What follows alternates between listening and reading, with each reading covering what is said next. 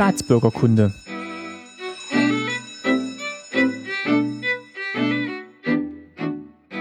Folge 20, schönen guten Tag. Mein Name ist Martin Fischer und ich freue mich, dass ihr wieder zuhört bei Staatsbürgerkunde.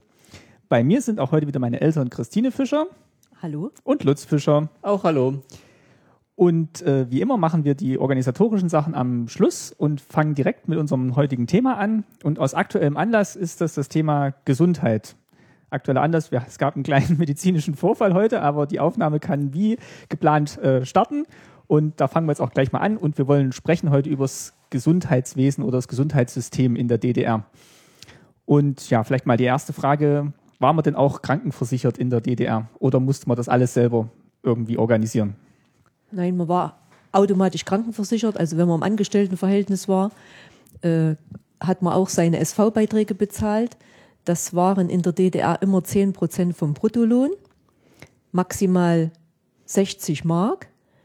Und wenn man über 600 Mark verdient hat, dann konnte man sich äh, zusätzlich versichern. Also das, das, hieß dann freiwillige Zusatzversicherung, was dann auch äh, bei der Rente zu Buche schlug, äh, indem man ein bisschen eine höhere Rente bekam. Also vom ersten Tag, wo man dann berufstätig war, hat man dann, war man hier sozial versichert. Die Studenten und sowas glaube ich noch nicht, aber wenn man berufstätig war, dann war man richtig sozial versichert. Als Student war man automatisch ohne Beiträge versichert. Ja, und als Kind war man auch automatisch bei, bei den Eltern mit versichert. Genau. Also da gab es so eine Karte, da standen dann äh, die, der Name vom ja. Kind drauf und, und von Eltern. Und mit dieser Karte war man also auch als Kind beitragsfrei versichert, wenn man so möchte. Das war so eine Pappkarte, die ja. war, so eine Faltkarte. Müsste man vielleicht deine sogar noch haben. Ja. Nee, der Martin hatte schon, der, bei Martin gab es dann schon auch so kleine, also so Ausweise. Wir haben ja immer gesagt, der hm. grüne Versicherungsausweis und für die Kinder war der dann rot. Ah ja, okay. Das war dann bei Martin schon so eine Neuerung. Und das wurde dann automatisch vom Lohn abgezogen? Die SV-Beiträge, ja, die wurden ja. automatisch vom Lohn abgezogen. Und es gab auch nur eine Krankenversicherung, wahrscheinlich eine staatliche Krankenversicherung. Eine staatliche Krankenversicherung. Also das fand ich überhaupt noch am besten mit dieses Durcheinander, was es jetzt so gibt. Also eine, man braucht hier nicht drum kümmern. Du bist, äh, hast deine Arbeitsfähigkeit angefangen, warst automatisch versichert, brauchtest dich nicht um Beiträge kümmern. Das war automatisch 10 Prozent bis maximal 60 Mark. Also das war die Höchstgrenze, weiter ging es nicht. Also du brauchtest da überhaupt keine Sorgen machen, wechsle ich jetzt, machen die Zusatzbeiträge oder sonst irgendwas. Einfach durch, äh, überschaubar. Das hat jeder verstanden, selbst der einfachste Arbeiter. Ja, also ich finde auch dieses Labyrinth von über 200 Krankenkassen, ob das jetzt so sinnvoll ist. Also ich meine, da geht auch sehr viel Geld verloren in Vorstandsgehälter und Verwaltungskram. Und äh, sie unterscheiden sich ja nicht sehr viel, diese gesetzlichen Krankenkassen, auch in der Bundesrepublik. Vielleicht kommen wir zur Bewertung der heutigen Situation mhm. noch am Ende. Ja. Ich würde jetzt gerne nochmal drüber sprechen. Ähm, hat man denn irgendwie ein Dokument dann bekommen, für das, dass man jetzt krankenversichert ist? Oder war, konnte man automatisch davon ausgehen, dass jeder krankenversichert war in der DDR? Also wie der Lutz schon gesagt hat, in dem Moment, wenn man ins Berufsleben eingetreten ist, hat man einen äh, SV-Ausweis bekommen. Das war so ein kleines grünes äh, Pappheftchen, sag ich mal. Und da wurde alles eingetragen, also wann man, wann man krank war, wann man zum Röntgen war, welche Impfungen man bekommen hat. Mhm. Dann stand drinne äh, das Beschäftigungsverhältnis jeweils im, äh, von, von bis. Und, welcher Arbeitgeber? Ja, welcher Arbeitgeber mhm. und, und der Lohn dazu, den man dann Das fand ich ein bisschen komisch. Warum, warum muss der Arzt wissen, wie viel ich verdient habe? Das fand ich immer ein bisschen seltsam. Nee, ich glaube, darum ging es nicht, dass naja, der Arzt wusste, wie viel du weiß. verdient hast, sondern es war einfach ein kompaktes ja. Dokument, sag ich mal. Es war aber, ein kompaktes. Aber es war praktisch, da war wirklich alles drin. Wenn du mit dem Dokument zum Arzt gegangen bist, hast hingelegt, der konnte nachgucken, wann du ähm, Impfung gekriegt hast, zum Beispiel Wundstarkrampf oder äh, Tetanus und so. Irgendwann mal haben sie festgestellt, anhand des Heftchen hatte ich mir auch irgendwas verletzt gehabt und da haben sie festgestellt, ich hatte seit Jahren keinen Tetanus bekommen. Da haben die mir dann automatisch, musste ich dann alle zwei Tage hinkommen, musste mir die ganzen Impfungen nachholen. Das konnten sie anhand des Heftchens nachvollziehen, wer welche Impfung bekommen hat. Kinderlähmung, alles stand mit drin. Gut, andererseits muss ich sagen, war es natürlich nicht so toll, dass zum Beispiel auch Krankheitstage erfasst wurden in diesem Heft. Und man, jeder Arbeitgeber wusste dann natürlich, wenn er da geblättert hat, okay, der war im letzten Jahr so und so oft krank. Ach, Krankheitstage wurden da auch erfasst? Das wurde da ah, auch ja. erfasst, ja. Und ja. Krankenhausaufenthalte auch? Ja. ja alles. Ne? Alles. Mhm. Ähm, War jeder versichert oder musste sich jeder versichern? Oder hier ist es ja auch dann teilweise so, dass Lebenspartner oder Kinder dann mitversichert sind auf der Karte. Hatte ja gerade schon gesagt, dass ich dann auch da eingetragen war.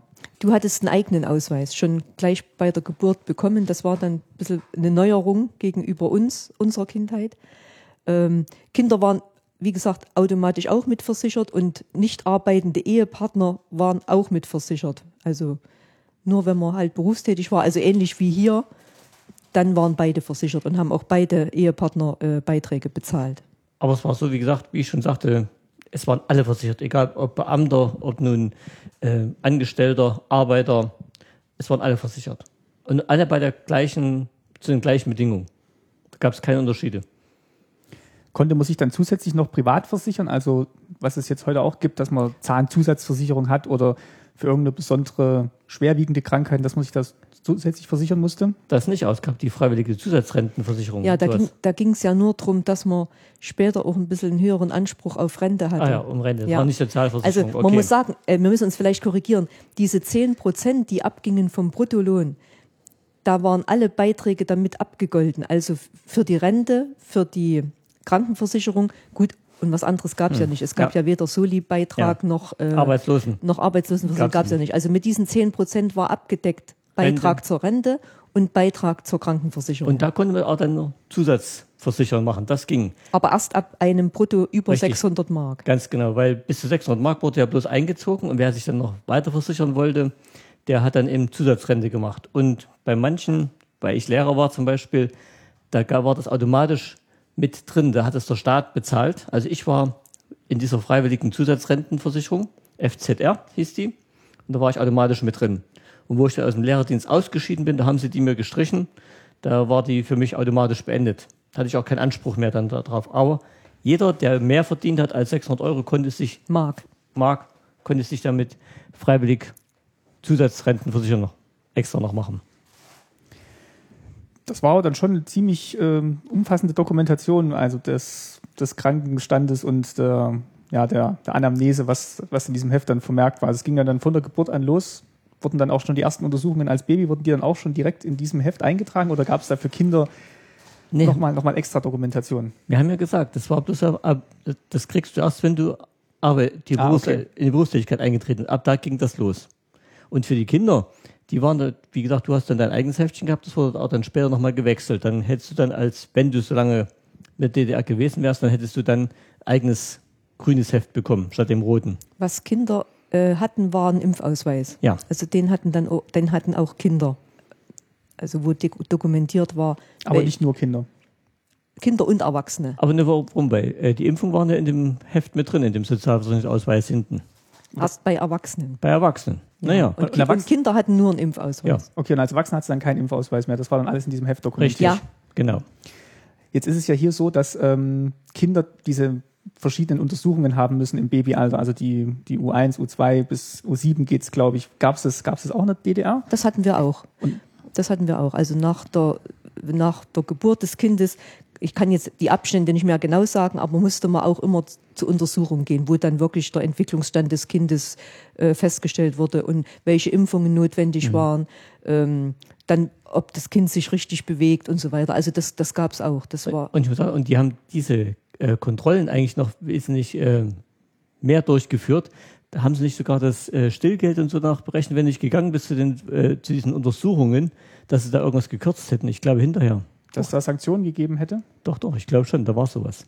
Also ich sag mal so, es, es war eine Pflicht, diese Richtig. Untersuchungen mit den, Kinder, äh, mit den Kindern hinzugehen. Es war wirklich eine Pflicht. Es war auch Pflicht, bestimmte Impfungen äh, durchführen Mhm. zu lassen. Ja, das war wirklich Pflicht. Und wenn der Arzt, der Kinderarzt gesehen hat, du hast das irgendwann nicht gemacht hat, die haben ganz schön den Eltern da auch geschimpft und so haben gesagt, also wie kannst du das machen, unverantwortlich und also ich glaube, die hätten dann auch wirklich sich weitergewandt, hätten sich an irgendwelche Stellen gewandt und gesagt, der vernachlässigt das Kind, wenn du nicht zu diesen Untersuchungen gegangen wärst. Also Sowas war wie, schon, Ju- sowas wie das Jugendamt dann wäre dann eingeschaltet worden oder Die, die bestimmt, hätten die bestimmt irgendwas gemacht. Also die, die meisten haben es auch. es war schon eine Kontrolle da und, Ja. und das fand ich eigentlich auch ganz gut, also dass man das äh, absolviert hat. Wenn ihr jetzt sagt Kinderarzt, ähm, heißt es, dass es dann auch verschiedene Fachärzte gab und waren die dann staatlich angestellt oder waren das dann tatsächlich, so wie es hier ist, dass das dann so freie Berufe sind? Es gab beides. Die meisten waren in solchen Polikliniken, da waren die meisten Ärzte. Das war in jedem größeren oder kleineren Stadt gab es eine Poliklinik. Aber es gab auch ähm, eigene Ärzte. Aber wie die ihre abgerechnet haben, das kann ich, weiß ich gar nicht. Das kann ich auch nicht sagen. Also wir hatten auch eine Kinderarztpraxis Richtig. zum Beispiel, da haben zwei oder drei Kinderärztinnen gearbeitet. Mhm. Aber ich denke mal, die wurden schon allgemein vom Gesundheitswesen Ja. bezahlt. Also Ja, ich glaub- denke auch. Denn es gab ja keine Rechnungen oder so, die die gestellt hätten. Mhm. Also denke ich mal, das, das waren ganz, norm- ich sag mal, Gehaltsempfänger vom Ja. Gesundheitswesen, ja. Und dass die dann auch staatlich angestellt waren Ja. und jetzt nicht privat ihre Praxis aufgemacht haben. Das müssten wir vielleicht nochmal recherchieren. Ja, Oder, das kann ich jetzt nicht genau sagen. Also, oder ich werde auch noch mal was verlinken. Vielleicht finden wir darüber noch mal was. also ich weiß, bei manchen Ärzten stand sie auch hier sogar dran und so. Es also, gab ja zum Beispiel auch in, in, Ja. in Weida eine, eine Hals-Nasen-Ohrenärztin Ja. und, und es gab äh, verschiedene Zahnärzte. Mhm. Manche haben in so einer ähm, Gemeint. Poliklinik gearbeitet, aber es gab dann auch späterhin äh, äh, Einzelpraxen. Aber ihr wusstet jetzt von keinem aus eurem Bekanntenkreis oder dass, dass, der, dass der eine private Arztpraxis hatte Mhm. oder Nee. zum Beispiel auch die Ärztin, die die Oma behandelt hat, die war dann auch, die hat halt ihre Praxis gehabt, aber war dann schon wahrscheinlich äh, staatlich ja, angestellt Ja. Oder, oder im staatlichen Dienst unterwegs. Also ich glaube schon, dass generell der Arbeitgeber immer das Gesund- Gesundheitswesen der DDR war. Ja. Und bei denen hast du praktisch dich anmelden müssen und, und dann hast du deine Zulassung gekriegt von Ja. denen, denke ich mal. Von denen hast du das Geld bekommen. Glaube ich auch. Ja. Denk, so wird es gelaufen. Also mit Privatrechnung ging da gar nichts. Aber das war jetzt, also ich bin jetzt gerade durch die Ärztin von der Oma drauf gekommen, es war dann schon so, dass man dann seinen Hausarzt auch hatte, der einen dann weitervermittelt hat zu Fachärzten, die es halt dann noch in, in der Stadt oder in der nächstgrößeren Stadt gab. Mit Überweisungen, ja, das war genauso. Da hat er dann auch äh, einen ins Labor geschickt oder so, wenn was notwendig war. Also, also ähnlich, vergleichbar, sage ich mal, mit, mit, äh, mit, mit der Praxis hier. Ja, aber ich muss sagen, ich war in einer Großstadt und da gab es eine Universitätsklinik und eigentlich sind wir immer gleich in die große Klinik gegangen, wenn wir irgendwas hatten. Und haben uns dort so, also Hausarzt hatten wir als Familie Fischer und Jena nicht. Und da konntest du auch direkt hingehen zu diesen Fachärzten oder musstest du der ersten Überweisung holen vom Hausarzt? Ja, das war ein bisschen bis in diese große Klinik reingegangen. Da hast du erstmal gesagt, äh, gleich an der Rezeption vorne, wo du hin wolltest, und haben dich dahin geschickt an diese Fachärzte, Fachabteilung meistens schon. Du wurdest gleich an die richtige Abteilung hingeschickt. Aber du hattest jetzt keine Pflicht, erst zum Hausarzt zu gehen, dass, Nee. der, dass der die Überweisung gibt. Gibt es Nee. jetzt auch jetzt neuerdings so Modelle, dass du halt dieses Hausarztmodell Nee. hast, dass du zuerst zum Hausarzt gehen musst.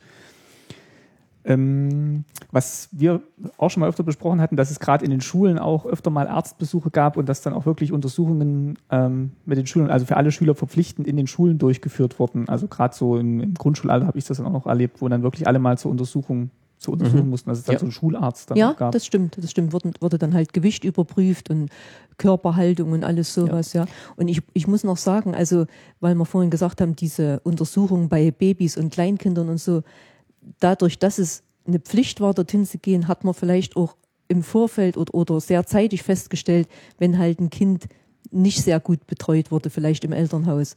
Das erschüttert mich immer hier oftmals, wenn man dann so Berichte hört von Kindern, die abgemagert sind oder, oder ähm, ja, verwahrlost sind.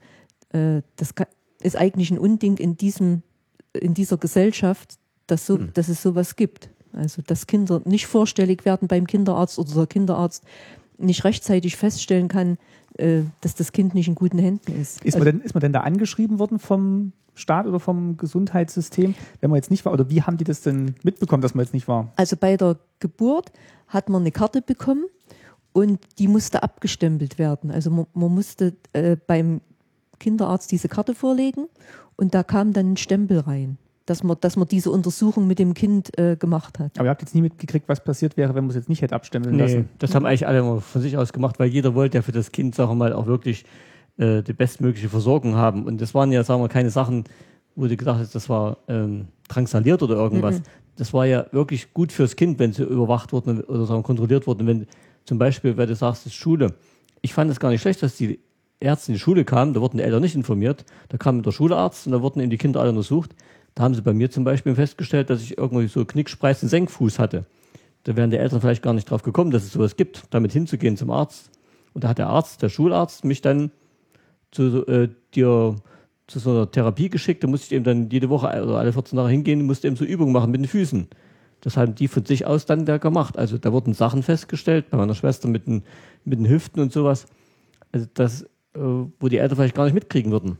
Und das war unangekündigt oder hat man dann wenigstens einen Tag vorher Bescheid bekommen, morgen kommt der Schularzt? Also ich kann mir Doch, ja, ich meine schon. ich glaub, ja, ich meine schon, im Tagebuch haben wir dann einen Bisschen, Eintrag ja. machen müssen, äh, äh, Schularzt kommt oder so. Ich glaube schon. Aber man konnte jetzt als Eltern nicht sagen, oh nee, da schicke ich mein Kind jetzt nicht. Also es war Nee, schon nee. eigentlich verpflichtend. Ja. Ich, ich meine, es kam auch ein Zahnarzt in die Schule und Kann sein, ja. Zahnuntersuchung. Ja. Also, und, und hat dann gesagt, du musst mal kommen oder so. Also, ja. Und da wurde auch Sauberkeit kontrolliert von den Ärzten. ja, und Gewicht. Also ich Mhm. war halt oft zu einer Erholungskur, weil ich immer sehr schmal war.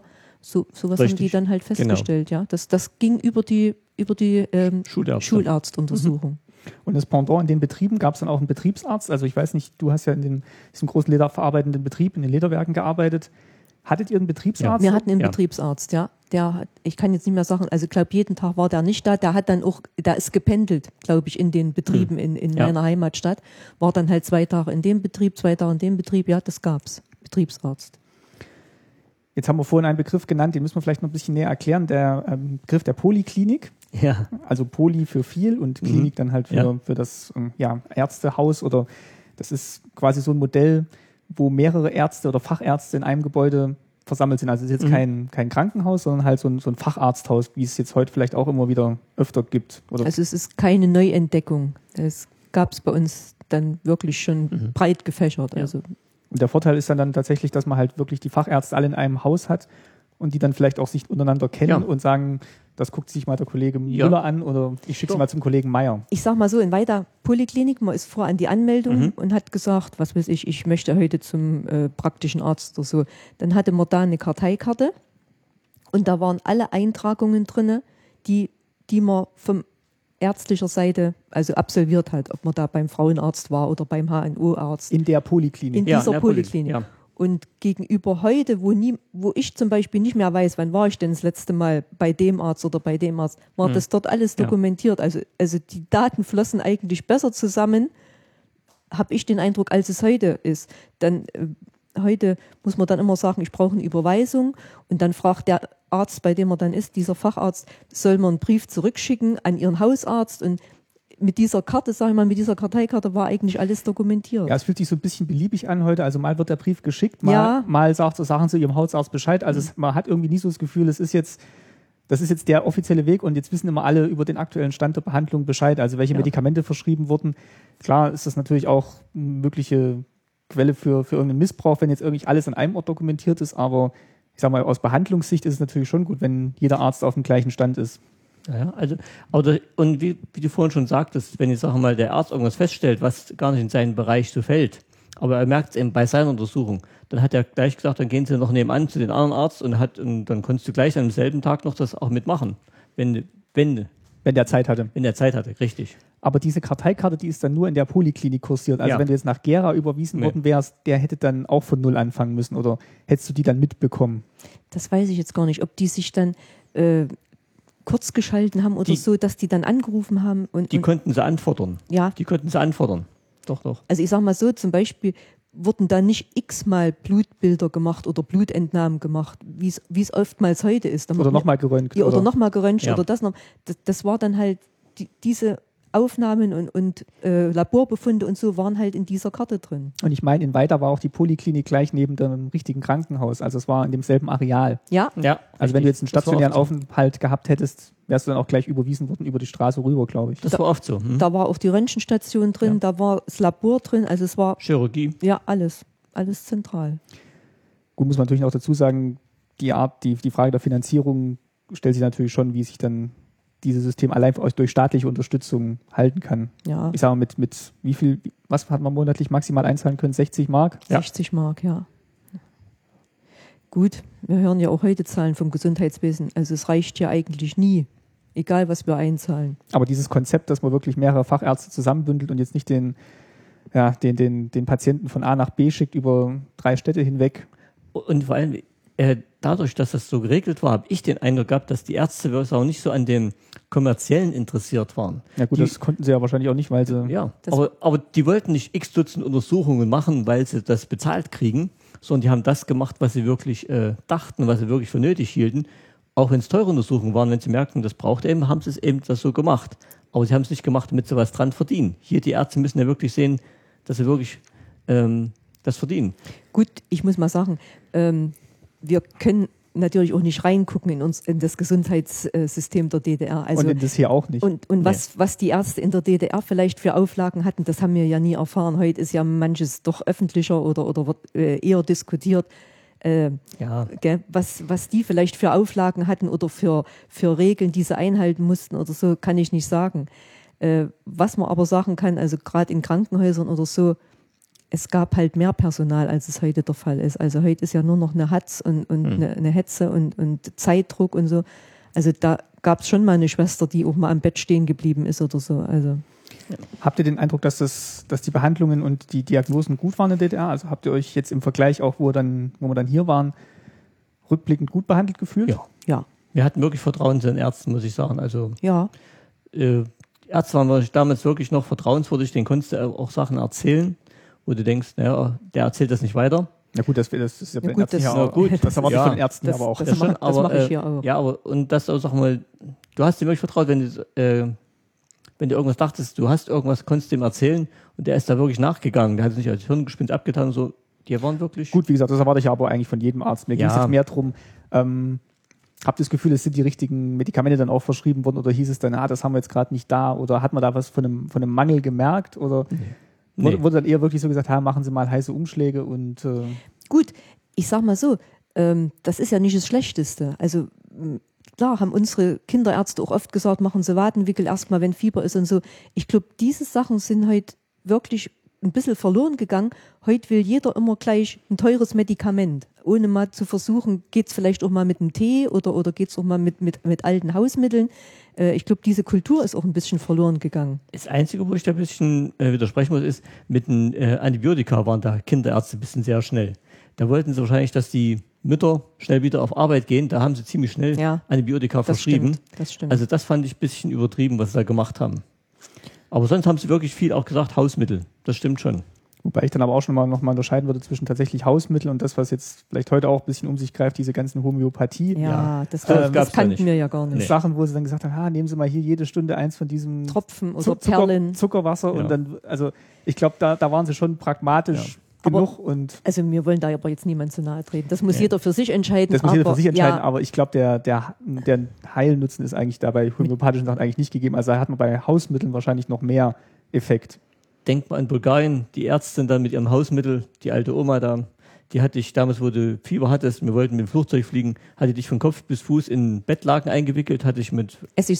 Essig-Sauertonerde beträufelt und nach einem Tag später war das Fieber weg und du konntest nach Hause fahren. Also die Hausmittel, die machen schon was aus. Und von der Oma, die Tochter war Ärztin. Mhm. Und die Ärztin, die hat das zugelassen und, hat, und die fand das gut. Na gut, man muss dazu sagen, die hat auch Martin versucht, Antibiotika Ja. zu geben, aber die hat er immer wieder rausgebrochen. Ja. Ähm, und dann haben sie halt gesagt, um das Fieber irgendwie zu senken, Bett, Betttücher und Mhm. ja, und es hat Gut, aber das ist ja wirklich ein Mittel, wo man dann auch einen Effekt quasi Ja. ja er- gesehen hat. erklären kann. Ja, Wohingegen jetzt ähm, homöopathische Mittel da eigentlich Ja, das, ist, das wird interpretiert. Die helfen genauso. Du musst bloß dran glauben, denke ich mal. Ja gut, aber das ist ja bei jedem Medikament, wobei bei richtigen Medikamenten ja jetzt noch Wirkstoffe drin sind. also meine ganz persönliche Meinung ist, dass heute eh sehr, sehr schnell zum Arzt gerannt wird. Auch mit Kindern und beim Kleinsten, was nicht so hinhaut, ob das jetzt mal mit der Sprache ist oder äh, es wird sofort geht's, geht's zum Arzt und dann werden da Riesentherapien gemacht und ja, Ja gut, aber wenn man dadurch was ausschließen kann, ist es ja nicht schlecht. Also wenn man dadurch was verhindern kann, lieber einmal zu viel als zu wenig, sage ich mir mal. Findet ihr, dass da ein gewisser Pragmatismus auch geherrscht hat bei den Ärzten, dass die, dass die schon richtig entschieden haben und ähm, vernünftig entschieden haben? Oder, Ja, doch. oder jetzt eigentlich doch gesagt haben, ha ja, jetzt verschreiben wir erstmal kein Medikament, aber da hast du jetzt gerade ja gesagt, also ich waren sie sehr schnell mit Medikamenten dann. Ja, ich Nee. muss sagen, sie haben, sie haben, also die, auch die Kinderärzte haben manchmal probiert, äh, erstmal vielleicht ein oder zwei Tage kein Antibiotika zu geben. Aber wenn man dann gemerkt hat, das Fieber oder so ging nicht weg, dann ist man ja doch nochmal gegangen und, und dann war es halt notwendig, ein Antibiotikum zu geben, ehe es dann vielleicht eine Lungenentzündung wird oder so. Also das ist doch ähnlich wie heute. Wie oft waren wir schon beim Arzt und haben erstmal wirklich so, äh, wie heißt Naturheilmittel oder so genommen und nach drei, vier Tagen mussten wir doch hin, weil es halt nicht angeschlagen hat. Ich weiß noch, du hast mal eine Geschichte erzählt, da, wo du dir den Fuß verletzt hattest. Da habe ich mich jetzt gerade dran erinnert, wo sie sich das, das war, ja, ohne Betäubung heimgeschickt haben. Nee, manchmal, manchmal waren sie schon ein bisschen pragmatisch, gerade so mit ähm, Serviceleistung oder Dienstleistung dazu, die da nebenbei dran gehören. Da hatte ich mal was mit den Fußnägeln, nach der Armee war das. Und da war unter meinen Fußnägeln eben eine Krankheit. Und da bin ich zum Arzt gegangen und da mussten sie die Fußnägel abmachen, also wegmachen, richtig, natürlich betäubt und so. Und dann haben sie mir gesagt, ähm, ich soll schnell nach Hause laufen jetzt, ehe der Schmerz anfängt. Und da haben sie mich nicht nach Hause gefahren mit dem Krankenwagen, da war ich mit den ledierten Füßen, dann musste ich schnell nach Hause laufen. War nicht weit, zwei, drei Kilometer, aber, Naja, also das wäre aber es heute, ging. das wär, also gut, ein Kilometer vielleicht, ne? Von der, von der Innenstadt zu uns, Ja. Kilometer. Musste außen rumlaufen. Und immer bergauf. Gut, aber denk an deine Zahn-OP in Karlsruhe. Ja, Das war dasselbe. richtig. Eisbeutel mitgegeben und jetzt fahren sie schnell nach Hause, ehe die Narkose nachlässt. Ja. Also Ja, vergleichbar. richtig. Vergleichbar. Ja, ja. Ähm, hattet ihr mal einen Krankenhausaufenthalt in der DDR? Ja, als Kind. Als Kind. Äh, Mandel-OP. Und ja, und dann eigentlich nur zur Entbindung. Also Aber toi, toi, toi, toi. Aber, aber nichts Größeres. Also, dass, dass man da noch was drüber berichten könnte oder Erfahrungen hätte. Die, die Oma war, glaube ich, mal während der DDR-Zeit noch im Krankenhaus, oder? Meine Mutter war öfters im Krankenhaus, ja. Mhm. Also, aber hat die mal drüber erzählt, wie es war? Oder äh, geklagt hat sie wahrscheinlich nicht, die Oma? nee, nee, nee, das hat gar sie eh nicht. nie gemacht. Nee, sie war, also ich glaube, sie war auch gut behandelt. Ich, Also, ich muss sagen, die, also die Bedingungen selber, die waren schon ein bisschen primitiver. Gut, die Zeit ist Gut, das vor- war vielleicht auch in der Zeit, der. Zeit geschuldet, ja. Also es gab mindestens vier Bettzimmer, ja, sechs sowas, Bettzimmer gab es auch noch, also ja, die ziemlich großen. das stimmt. da waren viele drin, gab auch die richtig große Krankensäle zum Teil noch, Ja, also wo ja. 10, 15 Leute drin waren oder, oder sowas. Also das gab es schon. Und die Verpflegung und so, das war auch alles nicht so. Im Bergarbeiter Krankenhaus, da war es gut. Die Bergarbeiter wurden gut verpflegt, aber andere Krankenhäuser, weiß ich wieder, da gab es, ja, da hat, da hat jeder gesagt, war nicht so toll. Aber man konnte sich jetzt auch nicht ein Einzelzimmer noch dazu kaufen. Oder Nee. wenn der Betriebsdirektor krank war, lag der genauso im Sechsbettzimmer? Oder? Das kann ich nicht sagen. Ich könnte mir vorstellen, es gab auch so Spezialkliniken. Für Funktionäre Richtig, bestimmt, ja, ganz ja. genau. Da gab es bestimmt Aber- Einrichtungen. Aber ich muss sagen, äh, was wir immer wieder feststellen, in Krankenhäusern, da war es auch wieder kontrollierter und geregelter. Da gab es zum Beispiel nur Besuchszeiten, ähm, Mittwochs und Sonntags. Mittwochs und Sonntags, zwei, drei Stunden. Da konnten die Angehörigen kommen und in der Zwischenzeit war Ruhe. Und da konnten die Kranken wirklich auch, sagen wir, Ruhe haben. Jetzt haben die ja gar keine Ruhe. Da machen die Krankenschwestern machen Krach. Da kommen die laufend irgendwelche anderen Besucher. Also Also ich finde das auch, also ich finde es nicht gut, diese Ja. rund um die Uhr Besuchsmöglichkeit. Aber das war Also wenn, wenn, wenn du dann mit zwei anderen im Zimmer liegst, der eine kriegt um, abends um neun Besuch, der andere kriegt abends um sechs Besuch. Also ich denke mal, zur Genesung trägt das nicht sehr bei. Und, und diese, diese Unruhe, diese ständige Unruhe. und, also, auch, und die Krankenhäuser waren zugeschlossen, die Ja. waren zu. Du bist gar nicht reingekommen, und ich, außerhalb der Besuchszeiten. ich denke halt, es, es werden ja auch vielleicht Erreger oder irgend sowas mit reingebracht Ja, ins denk- Krankenhaus. Ich denke auch vor allem, dass, dass Ruhe halt oftmals wirklich Ja. das Beste ist, wenn man, also wenn man krank ist, merkt man selber, wenn Ja. man früh ins Bett geht und mal zwölf Stunden schläft, wie, wie gut einem das tut. Ja. Und äh, also ich, ich wüsste jetzt auch nicht, als sei denn, die, die Verwandten kommen jetzt irgendwie, haben jetzt ganz schwierige Arbeitszeiten und müssen Schicht arbeiten und kommen 200 Kilometer weit weg, aber sonst finde ich auch, spricht eigentlich nichts dagegen, dass es jetzt geregelte Besuchszeiten gibt. Die können ja meinetwegen nachmittags von zwei bis fünf Ja. sein, also es kann ja schon ein größerer Zeitraum sein, aber Schon, aber, aber dass die wirklich fast rund um die Uhr, dass man Zugang in ein Krankenhaus hat und, und ein Krankenzimmer, also finde ich nicht gut. Was es auch nicht gab, kein Fernseher, kein Radio, kein Telefon, Gut, das, keine Gut. Cafeteria. das, Gut, das, das hast du aber auch teilweise in den Privatwohnungen nicht gehabt. Da hast du auch kein Fernsehen, kein Telefon. Ja, ja, aber das gab es da alles nicht. Du, du warst wirklich abgeschottet rundherum, du hast kaum was mitgekriegt und du hast eben wirklich bloß äh, dich mit Büchern versorgen müssen, damit du eben wirklich was zu tun hattest. ja, oder man hat halt äh, im, im Zimmer selber sich unterhalten, Ja. die dann halt äh, beieinander Ja. lagen. Gell? Ähm, und dann war man auch, dann war man auch offiziell krankgeschrieben oder dann Ja, und dann hast du diese, dieses, dieses Ausfallgeld bekommen. ja, also es war so, dass man sechs Wochen lang ähm, 90 Prozent vom Nettoverdienst bekommen hat und ab der siebten Woche dann 50 Prozent, glaube ich, vom Netto. Also ich habe nachgelesen, Oder äh, 60 Prozent. in Vorbereitung dieser Sendung habe ich Ja. noch, noch nachgelesen, du hast eigentlich immer 50 Prozent gekriegt, aber die ersten sechs Wochen hat der Arbeitgeber, also der Betrieb, nochmal was dazu zahlen müssen, damit du auf 90 Prozent gekommen bist. Das heißt, du hast wirklich sechs Wochen 90 Prozent gekriegt, 50 vom, von der Versicherung und 40 vom Betrieb. Und nach den sechs Wochen dann fielen die vom Betrieb weg Und dann, hast du bloß noch diese 50 Prozent von der Versicherung bekommen. Und das dann längstens Acht. anderthalb Jahre. 78 Monate. Aber ich glaube, das ist hier ähnlich. Also entweder ist dann entschieden, dass man wieder gesund ist, sage ich mal, und wieder ins Arbeitsleben zurück kann, 18 oder dass man halt eine, eine Rente oder irgend sowas kriegt. Also anderthalb Jahre am 18 Stück. Monate, ja, richtig. Und man musste jetzt auch nichts dazu zahlen, wenn man im Krankenhaus war. Also dieses Krankenhaustagegeld gab es auch nicht. Das war dann. Nee. Man musste auch nichts für Medikamente dazu zahlen. Ja. Wobei so Hustentropfen und so äh, haben wir uns auch selber gekauft. Also die wurden auch nicht immer verschrieben. Nur, Also verschreibungsfreie Medikamente. genau, genau. Also oder Kopfschmerztabletten Oder oder sowas. Oder so. Ja, sowas hat man sich natürlich auch gekauft in der Apotheke. Zum Beispiel mein Großvater, den mussten wir immer Spaltabletten mitbringen. Jedes Mal, immer wenn wir besucht haben, hat die Mutter uns mitgegeben, Packung. Gab es denn vergleichbare Dokumente wie im, äh, ähm, Dokumente, Medikamente wie im, im Westen, also so Aspirin oder gab es Medikamente, das Aspirin hieß? Spaltabletten hatten wir. Ja.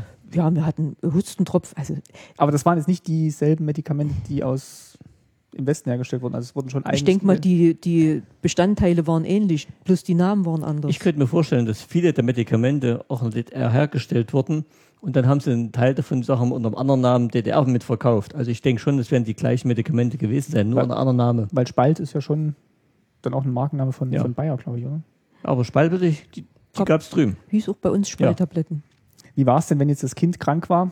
Hat man dann als ähm, Elternteil frei bekommen oder musste man dann Urlaubstag einreichen oder war man dann Man hat, ich glaube, drei oder vier Wochen, äh, aber unbezahlt Freistellung bekommen, wenn man, also wenn man berufstätig war, hat, unbezahlt? unbezahlt. Ja, das Und- hieß dann äh, fehlen Kind krank. Und diese normale äh, Krankschreibung gab es da nicht. Bei Fürs Kind? Nee, wenn das Kind krank war, konntest du nicht sagen, ich melde mich krank. Es gab, glaube ich, einen Unterschied, wenn man verheiratet war oder, oder nicht verheiratet war. Also dann, ich glaube, die Mütter, die, ich sag mal, die jetzt nicht verheiratet waren, also alleinstehend waren, die haben, glaube ich, was bekommen, Mhm. aber auch nur eine begrenzte Zeit. Also seid ihr sicher, weil wenn, wenn das Kind krank war und dann, dann fehlt einem ja ein Tag Lohn. Ja, das war aber so. Das war so. Das war so. Mhm. Das ist aber schon, Ja. das ist aber schon ein harter Einschnitt, oder? Also es kann ja, das kommt ja gerade, wenn das Kind klein ist, öfter mal vor. Ja, Na gut. doch, das war so. Kann mich nicht erinnern, das kann ich jetzt nicht dazu sagen. Es, es gab auf alle Fälle einen Abzug. Vielleicht gab es auch nur weniger, aber es gab auf alle Fälle auch einen Abzug. Und da war es dann schwierig, überhaupt einen Termin zu bekommen beim Arzt. Also heute spricht man oft davon, dass gerade bei Fachärzten es schwierig ist, einen Termin zu bekommen, wenn man jetzt nicht zufällig privat versichert ist. Teilweise auch. Also die Ärzte waren auch ständig überlastet, muss ich sagen. Und da war es bei manchen Ärzten wirklich schwierig, Termine zu kriegen. Gut, auch vorhin hat gesagt, die haben, konnten sich eigentlich schon Zeit nehmen, Ja, eben, die haben sich Zeit genommen, muss ich sagen, aber dadurch hast Hatten du auch trotzdem- länger warten müssen. hatten trotzdem viel zu tun. Man saß, ja, man saß schon manchmal eine Weile Ja. im Wartezimmer, das stimmt. Also, aber gerade hier bei Kinderärzten oder so, da ist man, da ist man meistens auch sofort gegangen, also ohne jetzt groß sich anzumelden Mhm. oder so. Ja. Wir hatten ja auch nicht alle ein Telefon oder so, wo man, wo man hätte anrufen können in der Praxis. Also da ist man Ja. einfach hingegangen und hat Ja. sich dann halt Genau. mit dem Kind ins Wartezimmer gesetzt. Und dann Richtig. hat man natürlich einen Wiederholungstermin bekommen, Ja. äh, um nochmal hinzugehen mit dem Kind. Gab es dann auch sowas wie Wochenend-Notdienst für einen Ärzten und Apotheken? Klar. Apotheken ja. Und am Wochenende ist man, glaube ich, meistens ins Krankenhaus gegangen, Ja. wenn irgendwas Da war. war immer jemand. ja, ja, Als es Krankenhaus noch gab in Weida. ja, ja. Da haben wir uns jetzt auch wieder drüber unterhalten, dass da schon viel Infrastruktur jetzt auch gar nicht mehr existent ist in Weida. Ne? Also Krankenhaus, Kino, dass überhaupt viel, viel weg ist. Dadurch, dass es wirklich kommerzialisiert wurde und dass eben wirklich alles aus ökonomischer rausläuft, da hat man eben vieles zusammengelegt, gerade in den kleinen Orten und so. Und die müssen jetzt zum Teil ziemlich weite Wege fahren, gerade im Osten, wo die Ärzte sagen schlechter bezahlt sind als hier im Westen. Da ist es wirklich so, dass jetzt gerade in der Heimatstadt, wo wir sind, weiter, die müssen eben alle bis Gera fahren, das sind 15 Kilometer, bis zum nächsten Krankenhaus oftmals. Mein- Gera oder Kreiz, ja. mein Vater hat erzählt, er wollte zum Augenarzt gehen. Er hat gesagt, er hat in einem Umkreis von 30 Kilometern keinen Augenarzt mehr gefunden. Also, also nicht, wenn man schnell mal einen Termin braucht. Also das ist, wird wirklich langsam zum Problem, diese, dieses Ärztenetz. Mein Vater sagt, ähm, viele sagen auch, sie können keinen mehr annehmen. Sie haben genug Patienten, sie können keinen mehr aufnehmen. Und dann musst du auch noch hinkommen. Ich habe Ja. jetzt mal, dort, dort waren Ostern, habe ich auch mit Ja. Erstaunen festgestellt, dass da eigentlich keine, was fand ich, Busse fahren am Samstag nicht, ne? Nach Gera nicht, ne? Nee, Also Ja. Zug, Zug, also Zug halt, aber der fährt auch, Ja. sag mal, einmal, einmal die Stunde dann eigentlich nur, ne? ja, man geht halt davon aus, dass halt heute fast jeder im Besitz eines PKW ist und irgendjemand wird einen dann schon hinbringen. Aber zu DDR-Zeiten gab es selbst auf dem kleinsten Dorf regelmäßig Är Ärzte, die da gemacht haben, Sprechstunde. Sprechstunden gemacht Ja, haben. und es gab auch immer so Gemeindeschwestern, Richtig. die, die halt jetzt mal so die erste Hilfe leisten konnten. Denk mal an die Serie Schwester Agnes. Ja. Das stimmt, haben wir, auch, haben wir auch besprochen in der Fernsehfolge.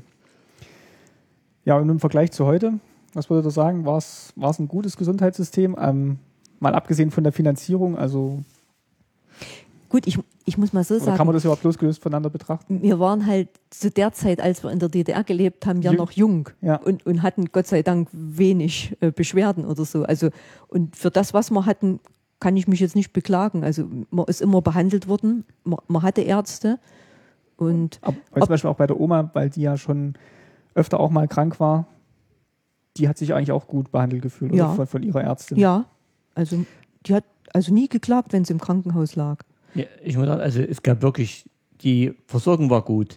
Ich hatte als Kind schon immer Migräne und so und wussten die Kinder, wussten die ähm, Ärzte auch nicht, wo es herkommt. Die haben da mit mir Untersuchungen gemacht, da haben die EEG gemacht und so. Also da haben die wirklich lange gesucht, bis mir irgendwann gesagt hat, einer die können nichts finden. Das kann bloß Migräne sein. Und also die haben wirklich sich viel Mühe gegeben. Und was auch zum Beispiel gut war, diese Röntgenzüge, die da rumgefahren sind, also die haben wirklich schon Sachen gemacht, Was sind Röntgenzüge? äh, eigentlich war es verpflichtet, alle paar Jahre ist dann so ein großer Truck rumgefahren. Da war eine richtige Röntgeneinrichtung drin. Und da mussten alle Erwachsenen, haben dann eine Aufforderung gekriegt, ganz offiziell, mussten dann dahin gehen und sich äh, Oberkörper röntgen lassen. Lungenröntgen, also Lungenröntgen. Ja. Wegen Verdacht auf Tuberkulose oder so. Ach, Also, also frühzeitiges Erkennen, ja. ja. Oder Lungenkrebs, wenn, wenn du so willst. Also, und das fanden wir eigentlich nicht schlecht, Nee. dieses, diese Kontrolle. Also das war. Ja, und sonst, also ich, ich möchte sagen, Es war jetzt, man ist jetzt auch nicht jeden Tag zum Arzt gegangen. Nee. Also es ist jetzt Und schon ein wichtiger Teil des Alltags, aber es ist ja jetzt nicht so, dass man jetzt sagen Also- müsste, man, man beurteilt es jetzt drum, weil man dreimal die Woche zum Arzt gegangen ist. Also was ich zum Beispiel die schlecht finde, ist, dass eben, sagen wir mal, vieles hier den Leuten selber freigestellt wird. Dass sie sagen, oh nee, Impfung machen wir nicht, Kinderlähmung brauchen wir nicht äh, oder irgendwas. Manche Sachen sind eben wirklich wichtig, auch für die Leute selber. Und kann man ruhig sagen, also für eure Gesundheit ist es besser, wenn ihr das macht. Guckt rein, wissen, wie viele Dicke jetzt draußen rumlaufen. Die machen ja nichts, wenn sie nicht wollen. Ja, jetzt gerade mal zum Thema Impfung. Also ich habe es irgendwo gelesen, irgendwas breitet sich gerade schon wieder aus.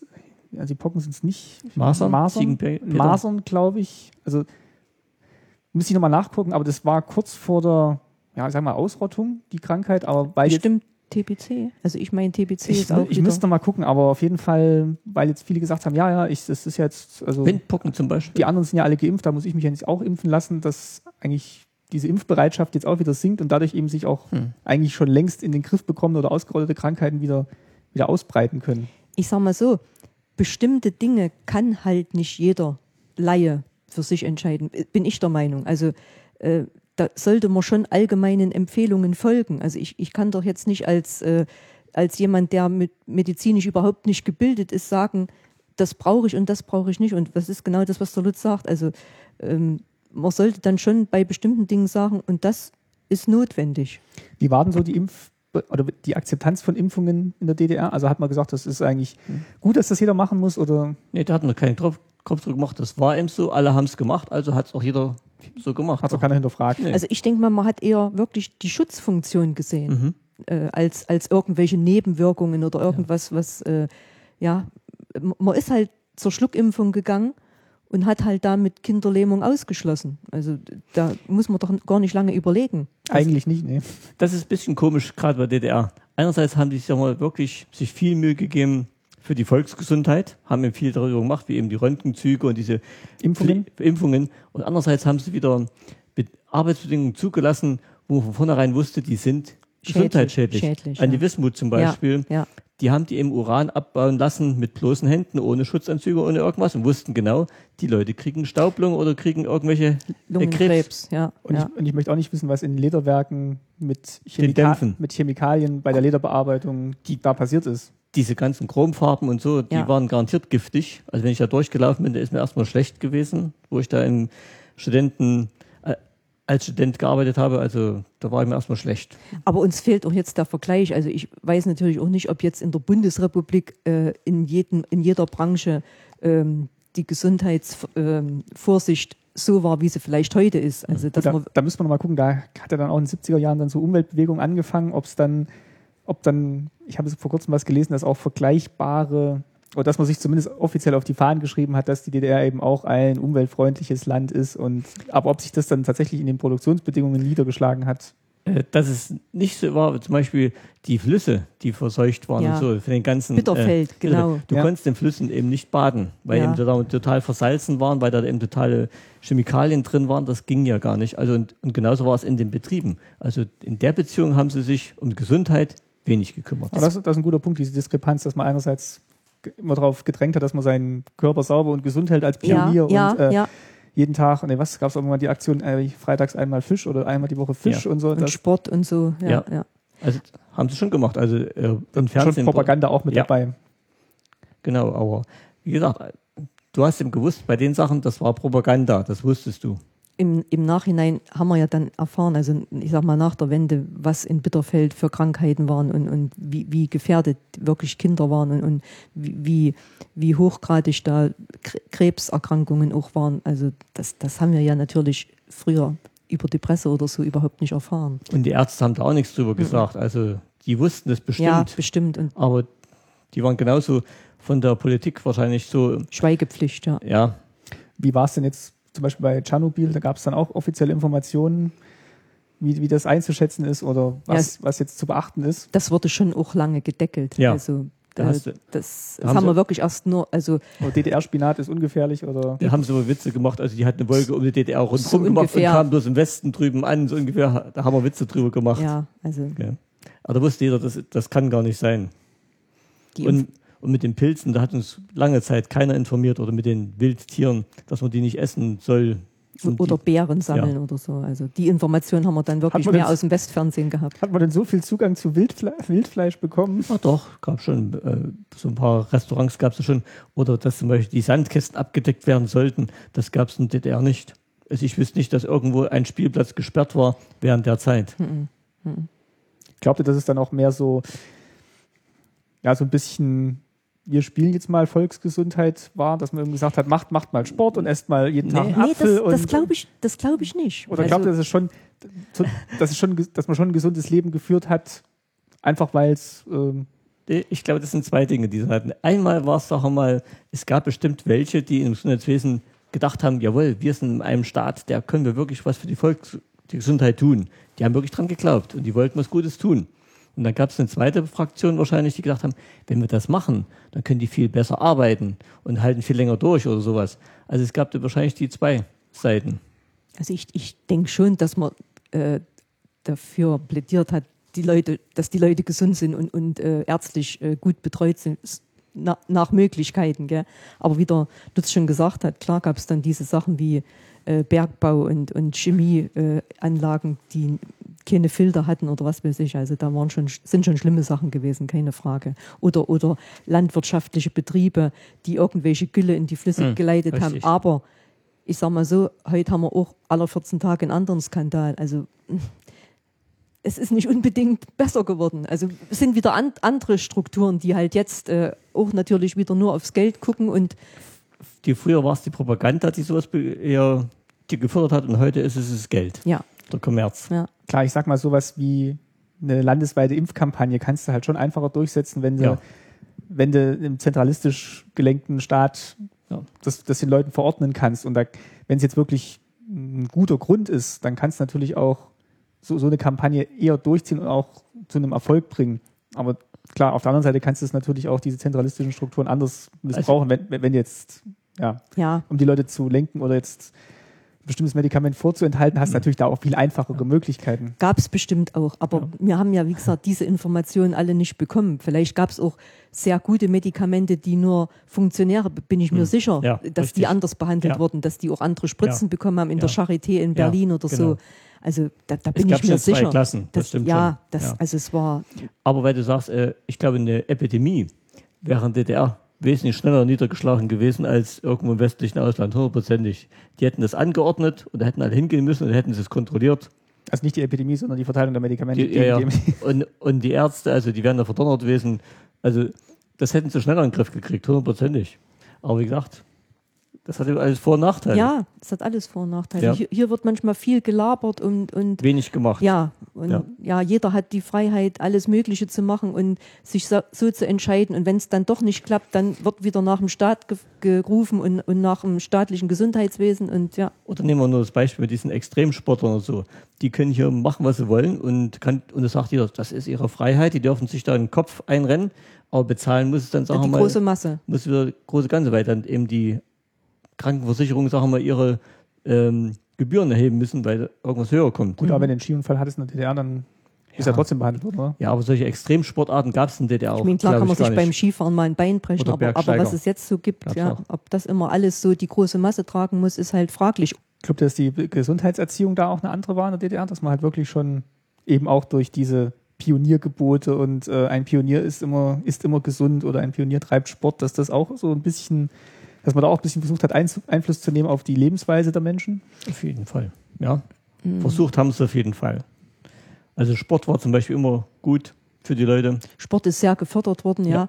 Und, und mm, wenn man heute so sieht, äh, wie, wie, dick, wie dick schon Kinder sind, die können ja gar nicht mehr am Sportunterricht teilnehmen, äh, weil sie ja gar nicht mehr rennen können oder, oder irgendwas. Also es ist schon, es ist schon anders geworden. Aber wie gesagt, wieder die Propaganda dazu, je nachdem, was gerade in der gerade produziert wurde, so mal waren Eier total gesund und mal waren sie total ungesund, je nachdem, ob es gerade welche gab oder nicht gab. Also die haben das schon so gemacht, wie sie ihre, Nicht zu viele Eier essen, es gibt gerade keine. äh, die haben es schon, weil sie ihre Propaganda so gemacht und haben es uns ausgelegt, äh, was gerade da ist, das ist eben gerade gesund. Esst viel Fisch. Da gab es eine Zeit lang wieder keinen Fisch. Dann war er wieder, also total schädlich und so. Also konntest nicht total schädlich, aber du konntest eben wieder kein essen, nicht zu viel. Ja, es wurde halt immer auf das hingewiesen, was es was gerade gab. Aber nochmal, um äh, nochmal zurückzukommen auf diese, ja, auf dieses ähm, Gesundheitswesen, was natürlich jetzt, äh, wo alle einzahlen und alle äh, rausbekommen. Aber ich denke mal, gerade jetzt so dicke Leute und dicke Kinder und Kinder, die äh, jetzt schon zuckerkrank sind oder so, wenn die einen Teil davon selber zahlen müssten, würden sie sich vielleicht ein bisschen mehr am Riemen reißen. Weil es wird ja dann alles behandelt. Es wird zwar darauf hingewiesen, du lebst ungesund, aber es gibt ja nicht irgendeinen Zwang oder irgendeinen Grund, äh, diese Lebensweise zu ändern. Ich glaube, da ist es auch schwierig, einen Kausalzusammenhang Ja. A, A zu beweisen und dann auch ähm, ja, erstmal überhaupt herzustellen und dann noch zu beweisen. Das, Ja. Aber Ka- in Kausalzusammenhang muss es ja geben. In der DDR gab es nicht so viele Dicke. Den wird es schon geben, aber Ja. du kannst halt nicht sagen, sie haben sich von 1998 bis 2000 falsch ernährt und deswegen haben sie Ja. jetzt heute diese Krankheit. Also Ja, ja. Nee, kann, Gut, Fettleibigkeit ist jetzt vielleicht ein, Ja. ein einfacheres Beispiel. Man sagt, sie gehen fünfmal die Woche zu McDonalds essen. Das Richtig. ist jetzt vielleicht nicht so der richtige Weg. Aber McDonalds gab es in der DDR eben nicht. Nee, man, kann- man kann es jetzt nicht auf die DDR beziehen. Nein. Vor 20 Jahren sahen die Leute hier auch noch anders Gut, aus. Also, Aber nochmal wegen, wegen diesen Dicken. Also, das hätten sie zum Beispiel in der Schule bei Sagen wir, Zeiten sagen wir den gemerkt. Übergewichtigen. Das, ja, das hätten sie jetzt bei Zeiten gemerkt, muss ich sagen. Äh, in der Schule hätten sie dann mit den Eltern schon Kontakt aufgenommen, die Ärzte, und hätten gesagt, okay, das man hätte vielleicht, ich glaube, man hätte massiver darauf hingewiesen, als es vielleicht heute der Fall ist, als man es heute darf. Ja. So Persönlichkeit und Ja. also ich denke, man hätte dann schon gesagt, also ihr Kind muss mal 10 Kilo abspecken oder so. Das, Mhm. äh, und das hätten sich die Ärzte vielleicht auch mehr getraut. Was mir gerade noch eingefallen ist, weil du vorhin auf diese zwei Seiten der Medaille hingewiesen hast, beim Sport war es ja ähnlich. Also einerseits wollten wir, dass die Leute Sport machen, andererseits wollten wir aber auch, dass die DDR-Sportler erfolgreich sind. Und richtig. hat dann halt auch mit Mitteln nachgeholfen, Genau. die jetzt vielleicht nicht durch Ja. einfaches Training Ja. zum Erfolg geführt Ja, haben. also Doping war garantiert DDR ein tolles Thema. Also auch das kannst du in einer anderen Ja, also ich hätte jetzt auch, Folge ge- mal machen. also ich hätte jetzt auch gesagt, auf so dem, diesem Hausgebrauchsgesundheitssystem war es eigentlich ganz gut und Ja. man ist eigentlich ganz gut versorgt worden und Ja. auch mit einem Knochenbruch, der ist auch wieder vernünftig zusammengewachsen, wenn man beim DDR-Arzt war. Also ich denke mal, unsere Ärzte hatten eine genauso gute Ausbildung, äh, wie es Ärzte hier hatten. Mhm. Also bin ich, bin ich davon überzeugt. Also es- euch ist es auch kein Bruch aufgefallen, nachdem man jetzt hier beim Arzt war und denkt, boah, was hat der denn für Gerätschaften und äh, der, Sicher ist das passiert, dass vielleicht mal was nicht so zusammengewachsen ist, wie es sein musste, aber das aber der hat genauso mit dem Stethoskop Ja, die Lunge abgehört, also ja, es ist ja selbstverständlich. Aber bei den Zahnärzten gab es einen gravierenden Unterschied. Die Zahnärzte, die wir kennen, die haben fast noch bis zur Wende mit diesem komischen Bohrer da gebohrt, wo, wo, wo so Räder gingen, also wo du wirklich so ein Geräusch hattest. Was wehgetan hat. Oh. Ja gut, das, das sind ja jetzt technische Sachen. Aber, Ja. aber ich muss auch sagen, hier mit, ähm, gerade beim Zahnarzt so, so Fehlstellung der Zähne im Kindesalter Ja. und Spange und so. Ich glaube, da, das war schon, also, Ja. also, weil ich jetzt auch gerade in diesem Alter war, wo man Ja. dann eine Spange bekommen hat, Ja. wo wir rübergekommen sind. Das war dann eigentlich schon was, was Besonderes, also das, was man vorher nicht gekannt hat. Also ich, oder kanntet ihr Leute in der DDR, die Spangen hatten? Du bist, du bist doch Ja, schon klar. mit einer Spange hier rübergekommen. Ach so, echt? Die haben sie doch hier in der Schule gesagt, du sollst die Spange rausnehmen. Du Ah. bist, du, du bist hergekommen und hast tagsüber eine Spange getragen. Die hast du in der DDR. Ach, die hatte ich schon in der DDR. Ich dachte, Ja. das wäre Ja. erst hier. Nee. Ohne Zuzahlung. Und, ah, okay. und die Ärzte äh, und die Schule und die Lehrer, die Schullehrer hier haben gesagt, du sollst sie rausnehmen. Die würden dich nicht verstehen. Du sollst die tagsüber nicht tragen. Die kannten das hier gar nicht. Doch. Doch, die, die hatten ja auch feste Spangen. Also in meiner Klasse hat die hatten auch. Aber anders, die waren so irgendwie. das waren solche. Draht, das waren solche Richtig. Drahtspangen. Das waren jetzt nicht welche so zum rein. Rein und raus machen. Ja. Ja. Ja, Also nee, das, das äh, haben wir f- schon in der DDR eingeleiert und haben es dann hier praktisch fortgesetzt mit dieser Spange. Na gut. Nee, das gab es auch von Schulärzten her. Da haben, die haben das schon so gesagt, dass sie es so machen sollen. Mhm. Gut, dann habe ich jetzt eigentlich keine weiteren Themen mehr hier zum Gesundheitswesen. Fällt euch noch irgendwas ein, was ihr noch unbedingt loswerden wollt zum Thema Gesundheit?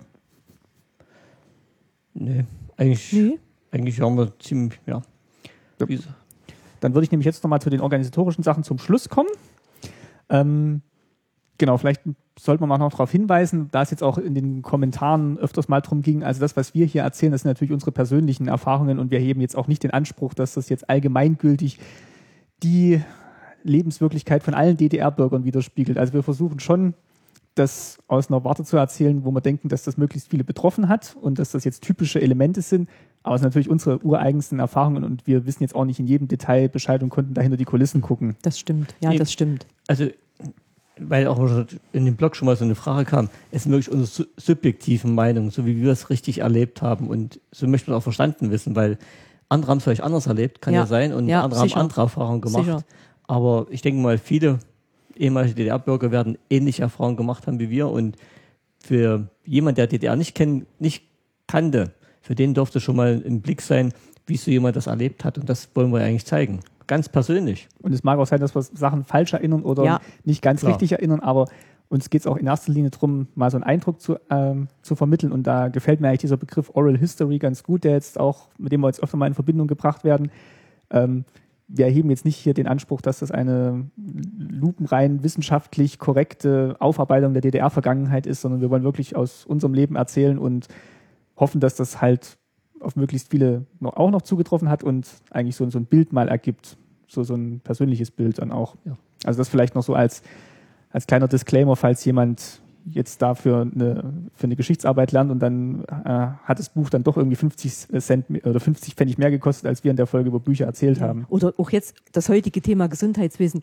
Wir, wir kennen ja auch nicht alle Hintergründe oder so. Ich sag mal, gerade wenn ich jetzt an meinen Vater denke, der ist leider wirklich an Lungenkrebs gestorben, weil er fünf Jahre unter Tage bei der Wismut gearbeitet hat. Also ich will da jetzt auch nichts verklären, um Gottes Willen. Also das war einfach fahrlässig, was da passiert ist. Ja. Also ke- keine Frage. Gell? Also das äh, Und auch gerade in der Folge äh, NVA, über die wir letztes Ja. Mal gesprochen haben, also es mag auch Leute geben, die andere Erfahrungen in der NVA gemacht haben. Das, das möchten wir jetzt gar nicht in Abrede stellen, aber Mhm. das, du kannst halt nur das erzählen, was du erlebt hast. Ja. ich kann jetzt nur sagen, als dann festgestellt wurde, was mein Vater hat, also Mhm. da, da hat man getan, was man konnte, um, um ihm irgendwie, sagen wir, die letzten Monate noch äh, Klar, ich denke mal, die Ärzte, so meine ich, gell? also die haben alles getan. die Ärzte waren ja jetzt nicht die, Die Prävention war halt vielleicht nicht so gut. Ja, aber das, waren ja nicht die Ärzte, die ihn dann behandelt haben. Richtig, Also die, die haben dann schon mit den Mitteln, die ihnen zur Verfügung standen, versucht, das Beste zu machen. aber das, das glaube ich, wirklich. das glaube ich jetzt auch. 100 Prozent, ja, das möchte ich auch sagen.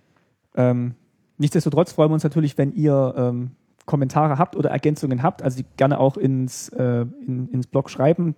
Die können dann auch andere lesen. Also wenn wir uns, wie gesagt, geirrt haben oder manches nicht ganz wieder richtig erinnert haben, also wenn ihr andere Informationen habt, gerne reinschreiben. Also auch zur Computerfolge gab es ja noch neuere Informationen und ähm, also gerne immer kommentieren.